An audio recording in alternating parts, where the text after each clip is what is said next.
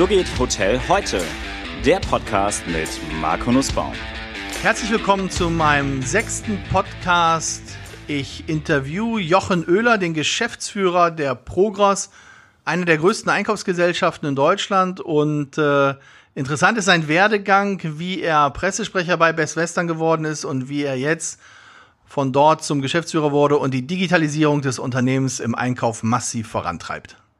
Herzlich willkommen zum So geht Hotel heute Podcast Nummer 6. Ähm, Im März des Jahres, anlässlich der Gastrovision, habe ich Jochen Oehler getroffen, wo wir im Rahmen einer Veranstaltung Out of the Box ein sehr, sehr schönes Interview hatten.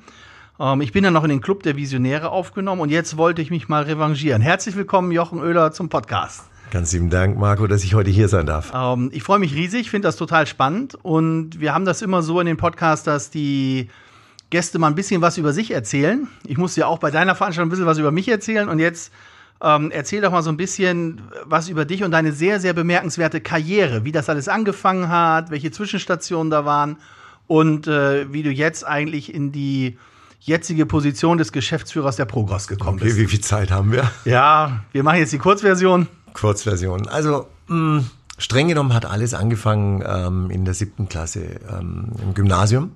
Ich bin nämlich zweimal hintereinander in der Unterstufe sitzen geblieben und bin mit Ach und Krach äh, von der, vom Gummi geflogen und auf der Realschule gelandet. Und auf der Realschule bin ich dann mit relativ breiten Beinen und breiter Brust da eingelaufen und habe gesagt, Checker, geht mal alle auf die Seite, weil hier kommt jemand vom Gymnasium und ich blase euch alle weg. Also Bauch ein, Brust raus, Kinn hoch. Genau. Und nach dem ersten Halbjahr war ich versetzungsgefährdet. Und da ging mir ich sag's mal ganz salopp, der Arsch auf Grundeis. Und habe ich verstanden, dass mir der Herr nicht allzu viel Hirn geschenkt hat, sondern dass ähm, Erfolg nur davon kommt, wenn du was machst, wenn du, wenn du lernst und wenn du interessiert bist und wenn du neugierig bist. Ähm, und ich habe dann, um so ein paar Stationen zu überspringen, ähm, nach, der, nach der mittleren Reife eine Ausbildung gemacht zum Einzelhandelskaufmann. Dort habe ich zwei Dinge gelernt, drei Dinge gelernt. Einkaufen, verkaufen und Dienstleister zu sein. Ähm, und von dort aus ähm, bin ich dann weitergegangen, habe eine Fachhochschulreife gemacht, um dann eine Studienzugangsberechtigung zu kriegen, weil ich war total heiß. Ich wollte was studieren, was mit Marketing, mit Vertrieb, mit Absatzwirtschaft zu tun hat.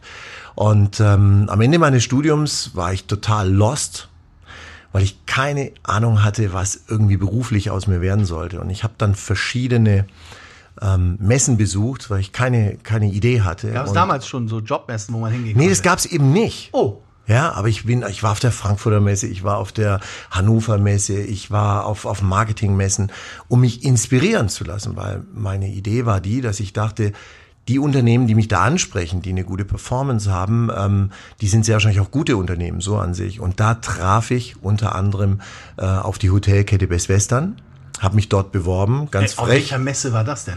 Das war eine Marketingmesse in Frankfurt. Äh,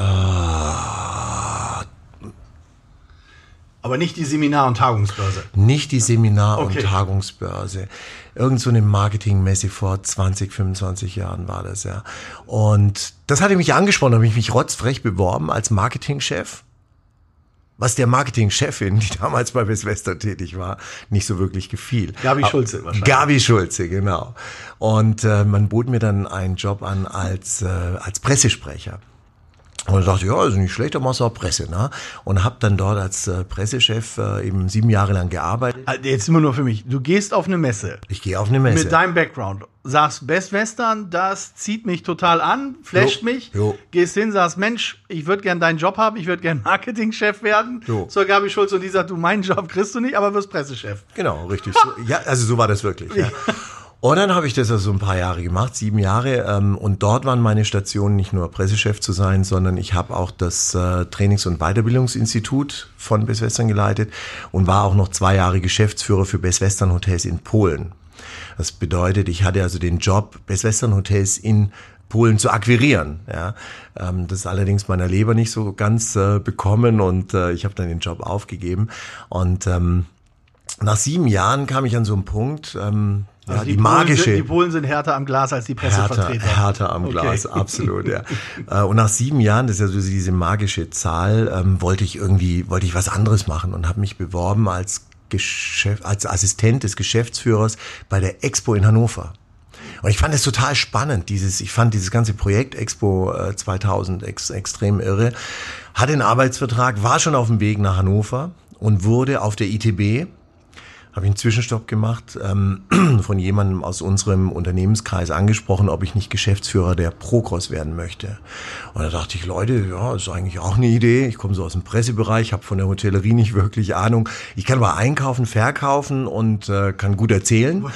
Und lass uns das doch mal probieren. Ähm, startete ich dort 99. Es waren zwei, drei Mitarbeiter. Ähm, die Mitarbeiter, die da äh, zuvor beschäftigt. Wie viele Mitarbeiter waren das? Drei.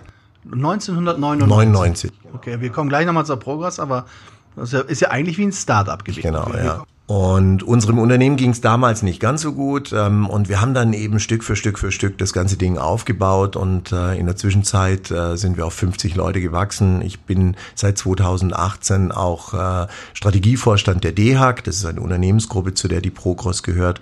Und war 2008 bis 2016 auch Geschäftsführer der Alinvos. Das ist so ein Startup-Unternehmen, das wir gegründet haben, das auch mit Supply Chain Management und der Digitalisierung aller Prozesse im Supply Chain Management zu tun hat. Das waren so grob gesagt die Stationen.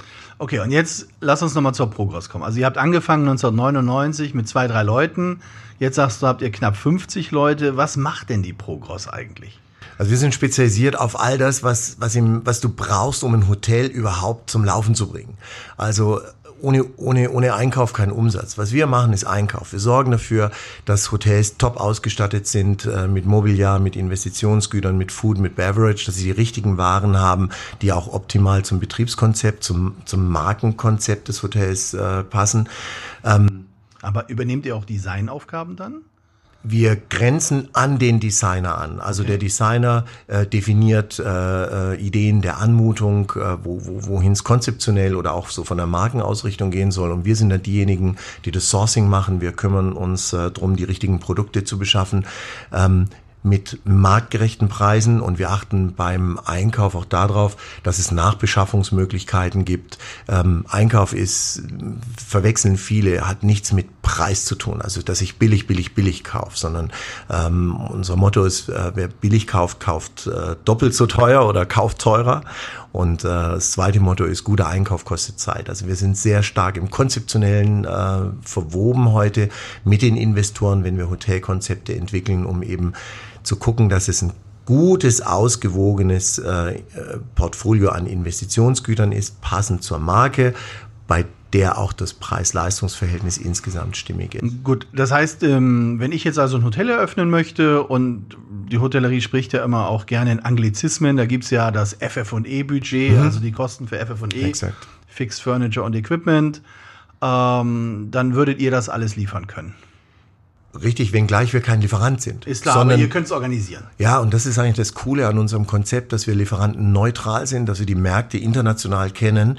Und da liegt der riesengroße Wert einer, einer, einer Progros, gerade eben für die Investoren, weil wir nicht der Verkäufer sind. Wenn du jetzt direkt mit einem Verkäufer redest, von Fitnessgeräten beispielsweise, der wird natürlich versuchen, dir so viel wie möglich rein zu verkaufen. Und seine Produkte sind die besten. Klar. Und wir sind der neutrale Moderator, der auf der Metaebene sitzt, der für den Investor, der auf der Seite des Investors ist äh, und der das auch verprobt, die Aussagen des Verkäufers, ob das tatsächlich wirklich geeignet ist für den Hotelier und für den Betreiber. Jetzt bist du schon lang genug dabei und äh, jetzt, wenn wir auf die FF&E-Budgets gucken, fällt dir dort was auf? Also merkst du, dass die FF&E-Budgets immer größer werden oder werden die kleiner? Was für einen Trend beobachtest du dort? Mm, Wir stellen fest, dass sie eigentlich gleich bleiben, aber dass die Stückzahlen ähm, ähm, zurückgehen. Also die, Ausstattungs, die Ausstattungsgegenstände in den Zimmern, das geht ja auch bis hin ins OS&E, also das Operating Supplies and Equipment. Das heißt, die Mengen werden weniger, die Mengen werden, die Menge der Artikel wird weniger, ja. Dafür wird jedoch stellenweise die Qualität deutlich höher gezogen. Und du brauchst, wenn wir jetzt zum Beispiel in den Restaurantbereich reingehen, dort gab es eben vor 10, 15 Jahren noch einen riesengroßen Bedarf an Tischdecken. Ja. Den gibt's heute einfach nicht mehr. Aber es Dafür, spannend. dafür brauche ich eben total coole Tumbler oder ich brauche cooles Geschirr und ich brauche äh, cooles Besteck. Das bedeutet, die F&E und OS&E Budgets sind eigentlich relativ konstant geblieben, relativ konstant geblieben.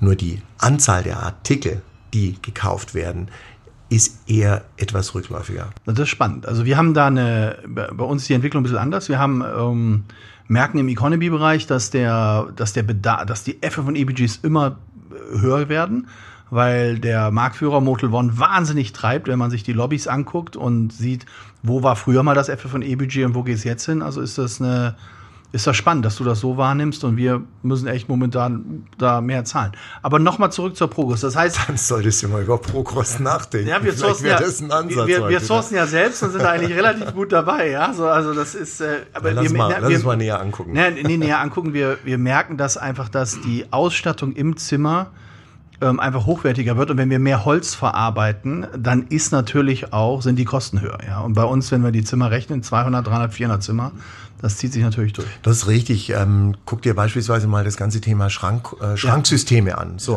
Und worauf ich hinaus will, ist, ähm, dass es, es gibt gewisse Produkte, die gehen weg, die, die werden nicht mehr eingekauft. Ja. Und stattdessen nimmt man das frei gewordene Geld, um eben Produkte, die verblieben sind, zum Beispiel Matratzen, zum Beispiel äh, Fernseher, die richtig aufzupimpen, dass die richtig cool sind. Ähm, aber nimm mal das Thema Telefonanlage. Also wer hat jetzt noch eine Telefonanlage? Das bedeutet, da gibt's eben diese Verschiebungen. Ja, also kurzum, das ist unsere Beobachtung. Jetzt muss man natürlich sehr, sehr vorsichtig sein mit diesem Verallgemeinern. Ähm, wir haben in den letzten zehn Jahren etwa 60 Hotel Neueröffnungen gemacht, okay. neue, neue Projekte gemacht. Von Me and All über Aya, über Adina, verschiedene Privathotels, die wir begleiten durften. Und kein Projekt äh, gleicht dem anderen. Ja. Selbst bei den Ketten stellen wir fest, die zum Beispiel mal einen äh, Modelltyp auf den Markt gebracht haben, ja. dass der einfach durch die ähm, Veränderung der Gewohnheiten, durch die Veränderung der Gesellschaft, durch die Veränderung der Technologien mit dem, mit dem Ursprungsmodell vor fünf Jahren heute gar nicht mehr zu vergleichen sind. Das bedeutet, die äh, Mengeneffekte, die man sich erhofft hat, dass man sagt, man macht Copy-Paste von einem äh, äh, Produkt, äh, ja. einem Produkt. Ja. Das geht gar nicht auf. Ja? Also in der Regel sind die vielleicht nur noch zu 70 bis 80 Prozent deckungsgleich, weil Klar. sich die Märkte permanent verändern. Genau. Und jetzt hast du eine Baubeschreibung, die ist fünf Jahre alt. Du hast einen langen Prozess, bis ja. das Hotel eröffnet, arbeitest auf der Baubeschreibung. Also das ist schon spannend. Jetzt für die, für die Hörer, das heißt, ich, ich mache ein Hotel auf, ich habe ein Hotel, will ein Hotel machen und ihr seid die One-Stop-Shop-Lösung, um das dann betriebsbereit zu bekommen. Ihr liefert da alles rein, was wir brauchen, damit ich das Hotel eröffnen kann. Exakt. Ja, ist perfekt. Das inklusive, inklusive und, und, und da wird es meines Erachtens auch nochmal smart. Also ich will jetzt hier keine Werbeshow machen. Aber Nein, aber die Leute sollen was, ja verstehen, was ihr macht. Das ist ja was, was cool ist, ist eben, ähm, es gibt Hotelprojekte, bei denen wir für diese gesamte Beschaffung des FFONEs und OSONEs zuständig waren. Und wir machen es eben von der Metaebene, Lieferanten neutral. Du kaufst uns im Prinzip auf Zeit. Das geht bis hin zur Warenannahme vor Ort, der Dokumentation, der revisionssicheren Dokumentation, der gesamten Gewährleistungsnachweise etc. Das macht ihr alles? Alles aus das einer war Hand zum Beispiel neu. Inklusive Abrechnung. Okay. Ja, du kriegst dann drei, vier Rechnungen, der Fall ist erledigt. Und dadurch, dass der gesamte Prozess 100% transparent ist, du siehst jedes einzelne Angebot, jede einzelne Ausschreibung und du entscheidest als Investor, für welches, für welchen Lieferanten, welches Produkt dann gekauft werden soll, hast du hast immer die Hoheit Sicherheit. Also bis zum letzten, Open Book Verfahren. Open Book bis okay. zum letzten Tag. So und jetzt geht es ja weiter. Jetzt hast du eben das Hotel ähm, soweit eingerichtet und ausgestattet und äh, jetzt muss es ja irgendwie mal laufen. Das heißt, ich brauche die Lieferantenstruktur, ich brauche die Produktstruktur, die muss wiederum zum Betriebstyp passen. Ähm, ich brauche den ganzen Backoffice-Bereich. Ähm, das bedeutet, äh, kann ich das online alles bestellen? Wie ist denn die Lagerverwaltung äh, digital, äh, webbasiert? Wie läuft's mit meinem ganzen Invoice-Management, Procure-to-Pay, die ganzen elektronischen Abgleiche? Und dieses Setting machen wir ebenfalls. Also du kannst es ebenfalls in unsere Hand geben, dass dann sechs Wochen vorher zum Beispiel das gesamte Setup steht, deiner Food-Lieferanten, Beverage-Lieferanten, deiner ganzen Non-Food-Verbrauchsartikel-Lieferanten, digitalisiert in bestellfertigen Warenkörben, sodass die Leute nur noch mit ihrem Smartphone losrennen und bestellen müssen. Super. Irrsinnige Datensätze, die ihr da habt dann. Ja. Ah, Gratulation. Momentan noch gemacht. Big Data und kein Smart Data, ja. aber da wollen wir jetzt hin als nächstes. Sag mal, ihr macht das ja also nicht nur augenscheinlich, sondern das, das höre ich ja auch im Markt immer wieder und äh, das, das spüre ich ja auch, wenn ich mit ihr spreche, sehr, sehr professionell. Jetzt, wie viele Hotels habt ihr in etwa, die ihr betreut? Wenn du das sagen darfst. Ja, ja, klar, ja, logisch. Also momentan sind wir bei 900 Hotels und Hotelketten. Ja. Unterschiedlichster äh, Marken, Althoff, Amaron, äh, Lindner Hotels, Aya, Adina, von denen ich gesprochen habe, die Welcome Hotels äh, Munich Hotel Partners, äh, die die Le Meridians in Ja. München, äh, Stuttgart, Hamburg haben. Schöne Grüße an Dr. Fräser an der Stelle, ja. Ja, richtig. ähm, und äh, dann die Selektion deutscher Luxushotels mit dem Breidenbacher Hof ähm, oder auch dem Mandarin Oriental in München, dem Nassauer Hof und ganz, ganz viele Privathoteliers, wie der von mir super geschätzte und von dir auch geschätzte äh, Klaus Korbiol, äh, die, ähm, der Europäische Hof in, ähm, in Heidelberg, hier das Empire Riverside Hotel und viele andere mehr. Und das in etwa zehn Ländern Europas. Wenn ihr jetzt, wenn ihr jetzt so stark im Einkauf seid, habt ihr mal darüber nachgedacht, euer Leistungsspektrum zu erweitern und zu sagen, hey, ich gehe vielleicht auch auf die Vertriebsseite und mache Key Account Management oder Sales für die Partner mit? Nee, genau das machen wir nicht. Okay. weil unsere DNA, unsere Ko- Top-Kompetenz ist dieses ganze Supply Chain Management. Also Supply Chain Management auf Deutsch übersetzt bedeutet ja nichts anderes als Versorgungskettenorganisation. Wenn man es mal ganz trivial runterbricht. Na? Die Versorgungskette zu managen, zu organisieren. Das ist unsere Kompetenz und wir machen nicht mehr und nicht weniger. Ähm, Im Vertrieb gibt es genügend tolle Ansätze heute schon und stell dir vor, ich habe ja vorher von den von der Zusammensetzung der Kunden gesprochen, von den Lindners, den Privathotels, den Althoffs, den Amorons dieser Welt. Äh, Ich will jetzt wirklich hier niemanden äh, vernachlässigen, Citadins, die selber schon ihre eigenen Vertriebsansätze haben, wo es auch Fürsten gibt und Checker gibt und das über das zusammenzubringen, das würde nur Chaos bedeuten. Ähm, wenn du jetzt über Digitalisierung sprichst und diese ganzen Themen, wie stark glaubst du denn oder aus deiner Erfahrung heraus ist der Einkauf in der deutschen Hotellerie digitalisiert? Noch viel zu schwach. Okay, warum? Das Warum kann ich dir nicht wirklich erklären, weil es für mich überhaupt nicht nachvollziehbar ist. Also Beispiel, wir haben ähm, 2000, Ende, Ende äh, der 90er Jahre mit dem ersten webbasierten Lieferantenportal, äh, Katalogportal begonnen. Ähm, 2006 sind wir mit einem Multilieferanten-Order-System gestartet. Multilieferanten bedeutet, ich habe ganz, ganz viele Lieferanten in einem System bin also nicht abhängig von dem Lieferanten. Sind damit gestartet, haben 2008 äh, eine, eine Company gegründet, die Alinvos, zur Digitalisierung von ähm, Rechnungen. Und ich musste sagen, du, wir haben bis 15, 16 uns gefragt, was wir falsch gemacht haben. Wir Weil waren keiner ein- es gekauft hat. Es keiner gekauft hat. Wir waren ein, ein absoluter First Mover in dem Bereich und seit 16 in etwa boomt der Markt exorbitant. Also wir, wir wachsen Weil dann wahrscheinlich eine neue Generation an Managern hochgekommen ist. das kann sein, wobei unsere Beobachtung die ist, dass es viele ältere Hoteliers gibt im Alter von 60, die auf Digitalisierung schärfer sind als der eine oder andere 20 oder 30-Jährige. Also es findet einfach gerade ein neues Mindset statt. Ähm, ich glaube, dass die Einführung des iPhones 2008, 7, 8, ganz, ganz wichtig war für das Schaffen von Vertrauen in unsere Gesellschaft, Vertrauen in diese digitalen Lösungen. Und jetzt ist es irgendwie angekommen. Jetzt versteht man es nicht mehr nur im Vertrieb, man verwendet es privat an, jetzt hat man Vertrauen in diese Technologien und man erwartet sie jetzt eigentlich. Also das heißt, die Software, mit der ihr arbeitet oder die Digitalisierung, mit der ihr arbeitet, jetzt kann ich sagen, okay, ich habe einen gewissen Lagerbestand an, sagen wir, von einem Produkt so. Das, das wird jetzt rausgenommen, das wird ausgeschenkt oder so. Und dann merke ich anhand der Kasse, was boniert wurde, das Produkt, also wird, neigt sich dem Ende, wird dann ein automatischer Impuls rausgejagt. Hallo, wir brauchen wieder äh, mehr von dem Produkt, damit wir das Lager auffüllen können. Und die Rechnung wird dann direkt digitalisiert in ein Rechnungsprogramm gepackt und der Bezahlsystem und das Bezahlsystem wird oder die Bezahlung wird dann auch digital angestoßen. Das funktioniert schon? Für kurz gesagt ist das genau so. Okay, super. Ähm, läuft im Hintergrund natürlich ein bisschen komplexer. das ist klar, das ist ja, ja, aber sehr der, trivial erklärt, ja. Aber perfekt, ja. Okay. Der Weg ist der, du verkaufst ein ähm, Kalbsgeschnetzeltes äh, im Restaurant Äh, wenn die Rezepturen etc. hinterlegt sind, dann wird, der, wird es von der Kasse rüber transferiert eben in den, in den ganzen Lagerbestand. Es werden ja Sachen entnommen aus dem Lager. Du legst Mindestbestände fest, es werden äh, dann die entsprechenden Bestellvorschläge gemacht.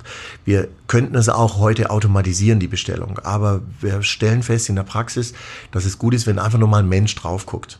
Ähm, dass die Bestellung nicht voll automatisiert wird, äh, ausgelöst wird. Weil es durchaus sein kann, dass es Sinn macht, bei dem Lieferanten vielleicht noch etwas äh, mitzubestellen, um zum Beispiel Mindestbestellmengen besser zu erreichen, niedrigere Lieferkosten zu erzielen. Und am Ende kommt dann die Rechnung, die vollautomatisiert den Abgleich macht zwischen dem äh, elektronischen Lieferschein und, und der Rechnung. Und dann gleich verbucht wird, ja. Da sagt man Triple Match dazu, Procure to Pay. Und ja. wir sind so weit, dank künstlicher Intelligenz, dass es einen vollautomatisierten Abgleich gibt und die Rechnung sogar sachlich freigegeben direkt in die FIBU gespielt werden könnte. Aber auch hier schlagen wir vor, dass ein Mensch nochmal drauf guckt und sagt, System schlägt mir vor, die Rechnung ist sachlich frei, aber lass mich nochmal drüber gucken. Ja, es funktioniert super. Deswegen haben wir einen Buchhalter für vier Hotels und der nutzt die ganze Technik, das ist hervorragend. Und er soll sich in Zukunft viel, viel stärker auf das Thema Controlling Richtig, genau. Ja, also wir, wir, wir, wir nehmen auch die Ängste der, der Buchhalter äh, natürlich äh, zur Kenntnis, die sagen, dann braucht's mich morgen nicht mehr. Und unser Argument ist, natürlich, dich braucht es morgen erst recht, ja, aber nicht zum Abtippen von Rechnungen. Das ist das, was die Leute ja. nicht verstehen. Die Digitalisierung killt keine Jobs, sondern sie genau. schafft neue Jobs, ja. die viel, viel besser sind, um dann effizienter und zielgerichteter zu arbeiten. Also das wir ist, wachsen personell bei uns im Laden durch Digitalisierung. Ist Blockchain bei euch ein Thema schon? Nein, ich bin mir auch nicht sicher, wie weit es im B2B-Bereich ähm, Einzug halten wird, weil ähm, am Ende des Tages willst du als Hotelier immer auch einen Blick haben und einen Daumen haben auf deine Liquiditätssteuerung.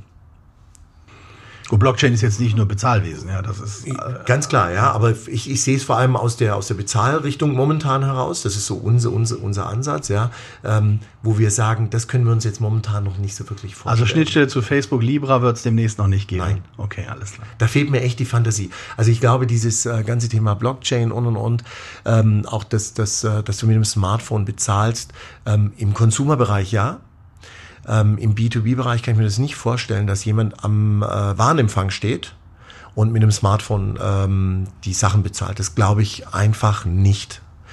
Weil du als Hotelier willst deine Liquidität steuern können.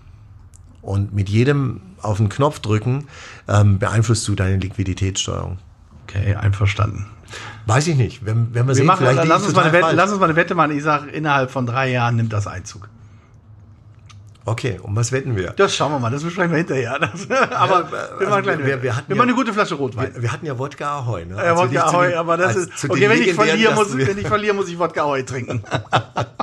nicht nochmal, das, nee, hat das hat dir geschmeckt. Du. Mm. Nee, also das mit der Flasche Rotwein ist eine Idee. Du, was ist denn mit Prozessautomatisierung und Optimierung, wenn wir über Einkauf sprechen? Wir, ich höre ja immer wieder, dass in der Küche das noch alles gar nicht so richtig ähm, optimiert wird, dass es immer noch Köche gibt, die Obst und Gemüse selbst schneiden, obwohl eure Lieferanten das schon direkt in die Hotels und in die Küchen liefern könnten. Ja. Warum, woher kommt denn der Ansatz? Das ist immer so schwer nachzuvollziehen. Das ist ein wirklich absolut überholtes Mindset. Okay. Das ist Vergangenheit, letztes Jahrhundert. Ähm, findet heute tatsächlich noch so statt und ich frage mich, warum sich Gastronomen das Leben echt so schwer machen. Aber ich meine, im Zeitalter vom Fachkräftemangel, ja. Es schreit danach. Es genau, schreit, schreit nach, ja. Es schreit nach Convenience, ja. Aber Convenience ist, hat, ich weiß nicht warum, nach wie vor irgendwie immer noch so ein so ein Geschmäckle. Ja? Dabei gibt es eine Top-Ware, es gibt Top-Produkte und ich würde mich heute als Küchenchef als jemand sehen, der durchaus auf diese Produkte zurückgreifen und am Ende des Tages sie dann veredelt. Der kann ja seine eigenen Nuancen da reinbringen durch Gewürze oder wie auch immer. Ähm, aber sich das Leben schwer zu machen, selber einen Salat zu schälen und, und also nee, würde ich nicht machen, gerade im Zuge des Fachkräftemangels. Jetzt habe ich neulich wieder eine Anzeige gesehen. Gestern hat mir das irgendeiner geschickt per WhatsApp. Ein Hotel, Restaurant oder Hotel und Restaurant sucht einen Zuschef und es wird eine Erfolgsprämie von 1000 Euro bezahlt, wenn er kommt. Wenn er also über die Probezeit hin bleibt, wird die ausgezahlt. Was hältst du denn von dieser Entwicklung? Wie siehst du denn das? Hm, ich glaube, dass Geld ein wichtiger Faktor ist. Ähm, Allerdings gibt es da auch Toleranzen und zwar von Mensch zu Mensch ist es komplett unterschiedlich. Es gibt Menschen, die sind mit 2000 Euro mega glücklich. Es gibt Menschen, die sind mit 5000 Euro total unglücklich. Ähm, was wir feststellen ist, dass ähm, du musst ein ordentliches Gehalt bezahlen. Klar, maßlose Bedürfnispyramide, Existenz. Du musst einfach ein ja. gewisses Grundgehalt. Ich finde, das ist auch selbstverständlich als Unternehmer. Ich finde es eine Unverschämtheit, wenn man Leute monetär ausnutzt. Das finde ich nicht in Ordnung. Es muss einen fairen, es muss einen fairen Deal geben. Es muss ein ordentliches Gehalt bezahlt werden. Das muss aber auch nicht äh, ein Luxusgehalt sein. Aber was hältst du denn von diesen Erfolgsprämien, dass du kommst zu mir und bekommst dann extra davon. Geld? Nein, gar nicht. Also ich meine, wir haben ja, was war das, das Bosmann-Urteil im Fußball? War das doch, wo du dich dann freiklagen kannst. Und ich habe das Gefühl irgendwie dann, dann bleibe ich sechs Monate da, nehme die 1000 Euro mit, dann gehe ich zum nächsten, da kriege ich wieder den, mehr. Den Mitarbeiter will ich doch gar nicht. Ja, genau. Ich will einen Mitarbeiter haben, der zu mir kommt und sagt, was ist denn das für ein geiler Laden? Der hier aufgeht, der begeistert ist, der sich richtig einbringen kann und der da noch was ganz anderes findet, der da Familie findet, Kultur findet, Werte findet, der weiterentwickelt wird, der ernst genommen wird, der gecoacht wird. Das, das ist heute das, was wir feststellen bei den Leuten. Aber glaubst du, dass der Fachkräftemangel dann daraus resultiert, dass all das eben so oft nicht vorgefunden wird? Ja, ganz sicher ist das ein Punkt. Die Hotellerie und Gastronomie beginnt da umzudenken, meines Erachtens noch viel zu langsam. Ähm, und sie, sie muss einfach, müssen einfach lernen, dass ein Mitarbeiter heute fast wie ein Kunde betrachtet werden muss. Also nicht falsch verstehen, es geht nicht ums Verhätscheln. Das ist auch der falsche Weg. Mitarbeiter wollen mehr denn je geführt werden. Sie wollen eine starke Führungskraft haben, aber eine starke Führungskraft ist keine patriarchische Führungskraft, sondern Führungskraft ist heute stark, wenn sie coacht, wenn sie Mitarbeiter just in time übrigens auch hilft. Das just in time halte ich für einen extrem wichtigen Punkt. Der Mitarbeiter hat jetzt ein Problem, ist jetzt in der, ich sag's salopp, scheiße. Und jetzt erwartet er vom Chef, nicht, dass der Chef unbedingt weiß, wie es geht, aber ihm jetzt hilft, wie er da weiterkommt und ihm vielleicht auch den Rücken in dem Moment stärkt. Also wir hatten gerade letzte Woche so ein paar Fälle, wo wo ich es mit 25-jährigen Mitarbeitern zu tun hatte, die total eskaliert sind, weil ein Riesenproblem war. Und ich habe ihnen die Ruhe gegeben und wir haben zwei, drei Lösungen erarbeitet. Das ist wichtig. Ja, das glaube ich auch. Ich denke, dass das individuelle Beziehungsmanagement zu ja. dem jeweiligen Teammitglied oder Mitarbeiter ist dort sehr, sehr wichtig. Bedarf natürlich auch eines gewissen Intellekts, wenn ich damit umgehen will. Ähm, nur, du hast vorhin nochmal gesagt, die, die Branche ist so schwerfällig in der Umsetzung auf neue Wege. Was, äh, A, woher resultiert das? Warum brauchen wir so lange Dinge umzusetzen und uns immer wieder neu zu orientieren? Und B, welche Maßnahmen würdest du empfehlen oder sagen, aus deiner Erfahrung heraus, können das triggern, damit das schneller geht? Also ich fange mal mit letzterem an. Ja. Äh, ich möchte doch, ich, ich finde, ich soll so, ich müsste so, muss so führen, wie ich selber geführt werden äh, würde. Ja, das ist ganz, ganz, ganz, ganz wichtig. Ich muss Menschen lieben, sonst bin ich da echt falsch in dem Job als Führungskraft. Ich muss Menschen lieben. Äh, ich muss ähm, Partizipation leben. Ja, einverstanden. Ja? Das ist ja Führungskultur. So. Nur wie können ja, wir triggern, dass sich das umändert, dass wir schneller uns auf neue Gegebenheiten einstellen?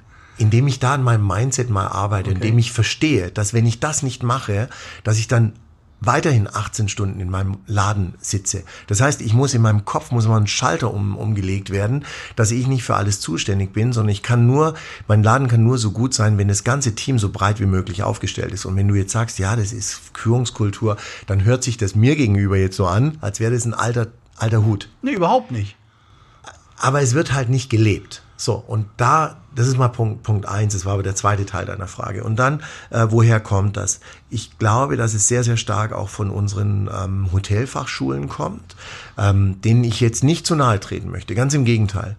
Aber wir haben durch unseren Föderalismus und durch unsere Struktur ähm, die Situation, dass wir acht bis zehn Jahre brauchen, bis ein Lehrberuf überhaupt in der Branche angekommen ist.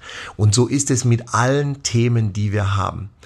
Das kannst du sehr wahrscheinlich auch bestätigen. Du, ich war neulich ähm, bei einem Tourismusausschuss hier der IHK. Da sind Dinge besprochen worden. Da muss das in das Gremium, in das Gremium, in das Gremium. Ganz ehrlich, wenn das durch alle Gremien durch ist, tickt die Welt schon wieder anders. Das ist genau der Punkt. Das heißt, die, wir haben ja eine Staatsform, Demokratie, Föderalismus. Das ist alles schön und gut. Ich, ich bin auch der Auffassung, dass Demokratie ähm, die beste Staatsform ist, aber sie hat gerade momentan äh, den Nachteil, dass sie nicht entscheidungsschnell genug ist für die Gesellschaft, äh, für das Tempo, in, in, in der sich die Gesellschaft verändert. Das bedeutet, wir müssen gucken, gerade in den Hochschulen, in den Hotelfachschulen auch, dass wir schnellere Entscheidungsprozesse finden. Wir haben vorher darüber gesprochen, über das iPhone 2008 wurde es erfunden. Ja, Was war die am meisten runtergeladene App bei der Fußball-WM, die hier in Deutschland äh, stattgefunden hat? Da, es gab keine App. So, und es zeigt, wir das können ist mein nicht mehr, Intro bei meinen Vikings übrigens. Wir können nicht in Terms von zehn Jahren mehr denken. Das, wir müssen kürzer, wir müssen schneller werden. Wir brauchen vielleicht maximal zwei, drei Jahre. Wir müssen Gremien vielleicht auch abschaffen, was diese Entscheidungsfindung anbelangt. Und dann sind wir auch beim Thema Führung. Wir haben heute keine Antwort auf den Fachkräftemangel, weil wir auch noch nicht eine Antwort in den Hotelfachschulen zum Beispiel haben oder in den Berufsschulen haben. Ja, da gebe ich dir recht. Also ich glaube, mentale Agilität wird eine der Kernkompetenzen sein, die eine Führungskraft heute an den Tag legen muss, dass ich mich immer wieder neuen, ähm, neuen Gegebenheiten einstellen kann. Und ich erinnere mich, wir haben vor, ich glaube, es ist fünf Jahre her, da gibt es wird ja immer so dieser äh, Hospitality HR Award verliehen, den haben wir mal gewonnen gehabt. Und da erinnere ich mich an eine Präsentation, da war 2014 wurde schon gesagt, der Fachkräftemangel kommt. So. Und jetzt haben wir 2019 und der Fachkräftemangel kommt. So. Aber wir haben in den fünf Jahren irgendwie überhaupt nichts geschafft, um diesem Fachkräftemangel entgegenzuwirken. Im Gegenteil, ich sehe, wenn ich in Hamburg sehe, wenn ich auf Hamburg äh, bei Hotel Career oder bei irgendeinem Jobportal gucke, sind über 1000 Stellen frei. Und ich sehe, dass Minimum in den nächsten Jahren noch 20, 30 Hotels eröffnen. So, jetzt gucke ich mir an, den Hamburger Flughafen, der war jetzt zur Ferienzeit komplett überlastet. Die Leute brauchten anderthalb bis zwei Stunden, um ihr Gepäck zu bekommen, weil es niemand mehr gab, der das Gepäck da entleert hat, also vom Flieger raus aufs Band. Und vor, ich glaube, vor einem Jahr war es sogar so, dass ein Flug aus Barcelona gekommen ist mit Gästen. Die Gäste sind ausgestiegen, das Gepäck wurde nicht entladen, die neuen Gäste sind eingestiegen und der Pilot hatte so einen Druck, dass er seine Standzeit äh, einhalten muss und ist dann, weil das nach anderthalb Stunden, zwei Stunden immer noch nicht ausgegangen war, mit den neuen Gästen und dem alten Gepäck wieder zurück nach Barcelona geflogen.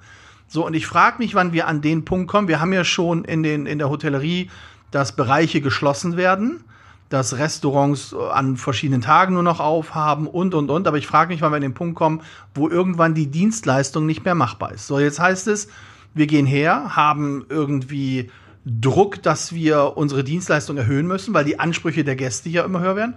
Und wir haben aber auch Druck von anderen Businessmodellen, die uns irgendwie ja die gut ausgebildeten Kollegen wegnehmen. Also ich spreche jetzt mal über WeWork, über Design Office, über Steuerberatungskanzleien, selbst bei Zahnärzten, Autohäusern, Wirtschaftsprüfern, alle ziehen sich um die Leute aus der Hotellerie. Warum schaffen wir es nicht, die bei uns zu halten? Weil wir einfach zu lange gebraucht haben und brauchen. Ähm, um zu verstehen, wie sich, wie sich äh, Märkte und Gegebenheiten verändern. Das ist für uns echt mal eine, eine, eine, eine, kalte Dusche. Wir sind das alle nicht gewöhnt. Wir sind es alle nicht gewöhnt. Und diese, diese dramatische Dynamik, hat ja würde ich mal sagen, gerade so in den letzten fünf, sechs, sieben Jahren ähm, an Thermik äh, äh, gewonnen. Ja? Und was, was ich für mich gelernt habe, ich muss ja da auch jede Sekunde, jede Minute umdenken. Ähm, wir, wir sind ähm, heute wesentlich agiler aufgestellt. Wir machen heute agiles Management, wir machen Just-in-Time-Management.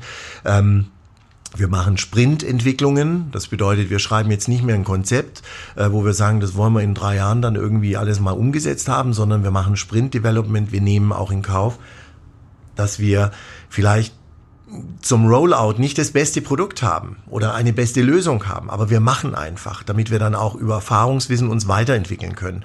Und das ist aber ein komplettes anderes Mindset, als ähm, das eben noch vor fünf, sechs, sieben oder zehn Jahren der Fall war.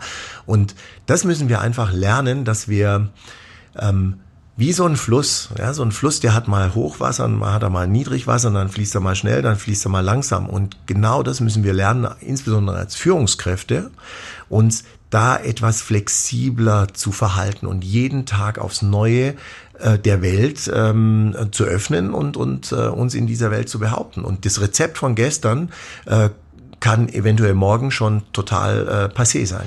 Glaubst du noch an die Kraft der Marke? Ja, da bin ich fest von überzeugt, dass die Marke nach wie vor ähm, eine große Kraft hat, weil die Idee der Marke ist ja die, dass ich mich, ähm, dass sie, dass sie ein Stück weit eine Unterscheidbarkeit schafft zu anderen Produkten.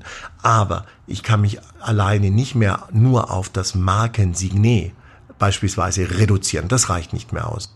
Also jetzt nehmen wir doch mal, sind wir doch mal ehrlich. Jetzt nehmen wir mal das typische drei bis vier Sterne Hotel mit irgendeinem Markennamen obendrauf. Dann wird es verkauft, dann kommt der nächste Markenname obendrauf. Bei der Einrichtung ändert sich wenig und dann kommt wieder der Markenname obendrauf. Also mein Lehrbetrieb, ich habe jetzt, äh, ich habe meine Ausbildung abgeschlossen 1994. Der ist jetzt bestimmt achtmal durchgehudelt worden. An dem Hotel hat sich nicht viel geändert. Kommen die Leute jetzt zur Marke? Kommen die Leute zum Hotel?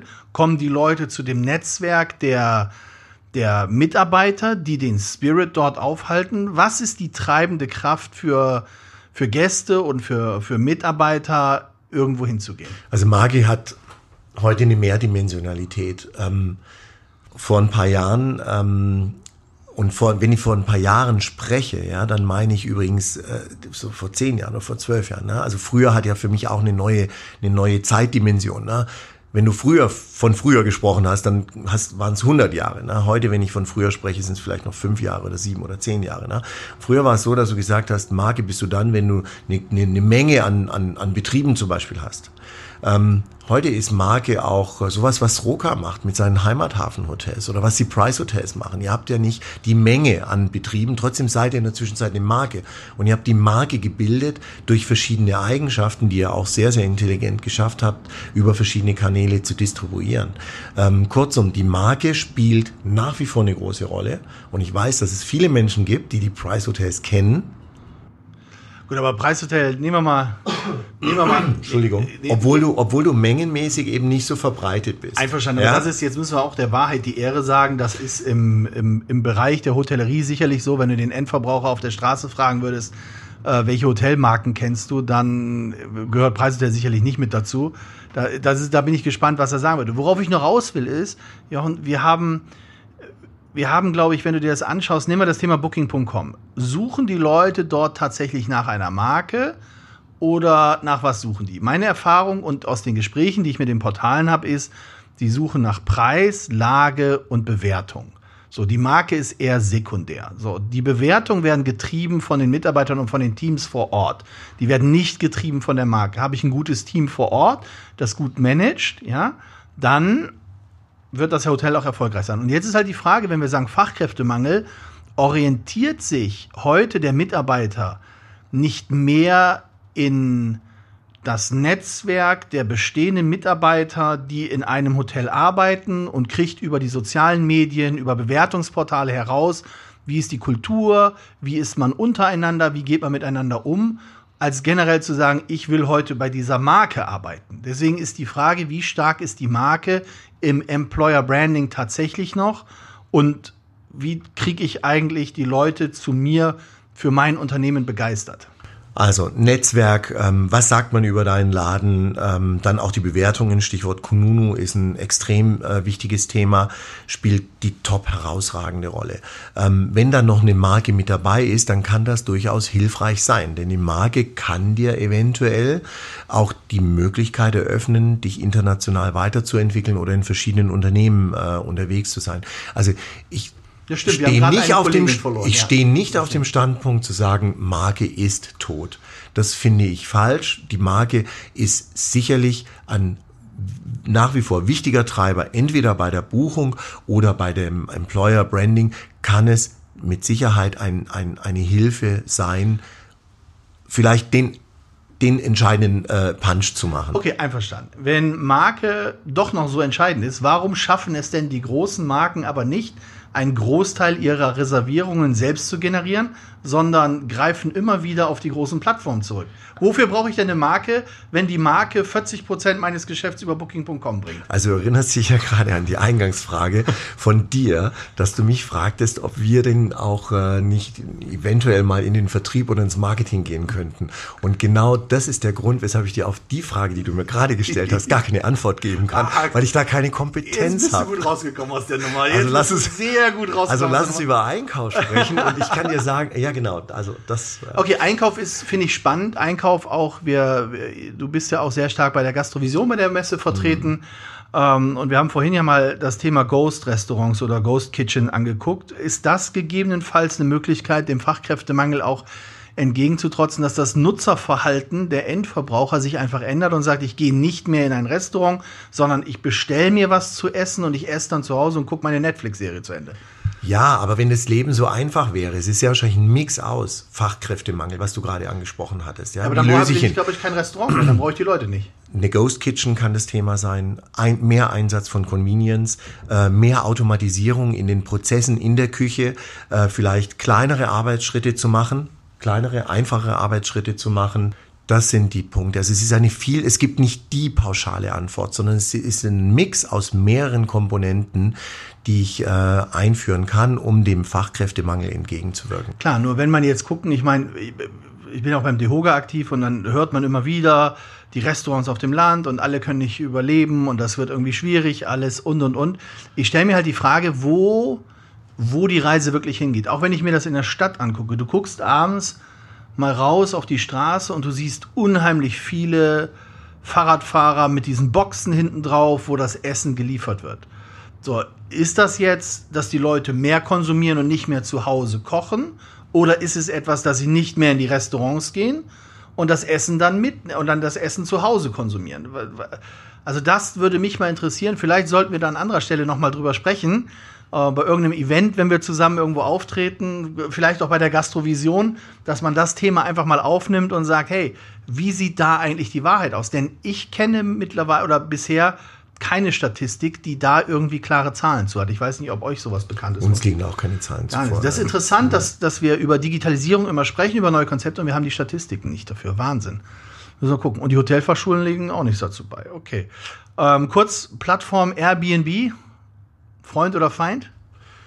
Auch da bin ich wieder raus, weil, ah, weil, weil ist, nicht mein, ist, ja nicht mein Einkaufsthema. ne, ist nicht mein Einkaufsthema. Aber komm, keine, es gibt ja Air Greets, das ist ja eine Firma, die sich um die Vermietung auf Airbnb kümmert. Also ist noch kein äh, Betreiber von Wohnungen, die über Airbnb verkaufen, auf euch zugekommen? Nein, bisher nicht. Ist interessant, ist, in Florida gibt es ja mittlerweile das erste, ähm, die erste eigene Immobilie von Airbnb, die sie auch selbst ausstatten. Also ich glaube, dass das also den könnten wir an der Stelle natürlich sagen, helfen. Kannst du helfen ganz ja? klar, richtig, also wenn ja. die nach Deutschland kommen, kannst du sagen, hallo, wir sind hier die Profis am Markt und Progress Goes Airbnb. Da bin ich mal gespannt, Exakt. was das für einen Aufschrei gibt. Das ist spannend. Ähm, aber um nochmal auf den Einkauf zurückzukommen, vielleicht eins würde ich nochmal äh, kurz los, loswerden wollen, ähm, was so auch Veränderungen im Einkauf anbelangt. Wir haben ja vorher von der Digitalisierung gesprochen, ja. wo wir noch jungfräulich unterwegs sind wo aber viel passieren wird jetzt in den nächsten Jahren. Und das Zweite, was wir gerade im Einkauf beobachten, ist das Thema Mimesis. Also Mimesis, Verschmelzung. Ähm, bedeutet, dass wir immer häufiger erleben, dass Einkauf, Marketing viel enger zusammenrücken bei der Realisierung von Hotelkonzepten, von F&B-Konzepten. Also es sind nicht mehr zwei Lager, der Einkäufer, der irgendwie so die Ware da bestellt und annimmt und so weiter und dann das Team Marketing, sondern die beiden gehen mehr und mehr zusammen, weil sie immer besser erkennen, dass ich, wenn ich ein Markenkonzept habe, ein Betriebskonzept habe, dass das stimmig miteinander zusammenpassen muss. Und ich kann eben nicht sagen, ich mache hier einen auf Nachhaltigkeit und ich habe hier ähm, ganz tolle, smarte und, und, und wunderbare Zimmer und habe dann am Ende des Tages aber nicht die Produkte, die der Gast gerne erleben möchte, weil ihm das so versprochen wurde. Da sehen wir in der Hotellerie viele, viele ähm, Differenzen nach wie vor, dass Einkauf und Marketing bisher nicht miteinander gesprochen haben. Da findet ein Bewusstseinswandel statt, dass sie viel, viel enger zusammenrücken. Ja, das ist mir neulich aufgefallen, als es einen riesen Aufschrei gab, dass äh, Hilton und auch Marriott wohl bis 2025 diese Eier aus den Legebatterien komplett weltweit abschaffen wollen, weil auch die Gäste nachhaltiger denken und sagen, das geht. Und da bist du wieder beim Marketing, beim PR. Und deswegen will man auch die äh, Financial Controller nicht das Kundenmanagement übernehmen lassen, weil das sonst in die Hose geht. Das war super. Hotellerie in fünf oder zehn Jahren. Sitzen wir dann noch zusammen hier und sind noch dabei?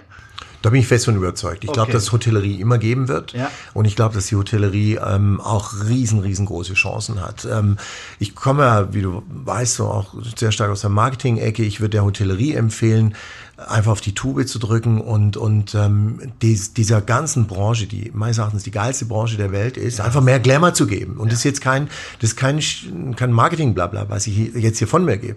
Ich finde es eine so spannende, vielseitige äh, Branche und die verdient es jetzt echt mal ein bisschen mehr Aufmerksamkeit, mehr Marketing und, und mehr Attitude zu kriegen. Deswegen, und ich bin fest davon überzeugt, wenn wir da so Leute haben wie, wie, wie dich und viele, viele andere in der Hotellerie, uns, diese Branche wird es in den nächsten fünf bis zehn Jahren geben. Super. Ganz vielen Dank sicher. für die Blumen und vielen, vielen Dank, dass du dir heute die Zeit genommen hast, hier zu sein. Danke dir, dass ich hier sein durfte, sehr Marco. Danke. Sehr gut.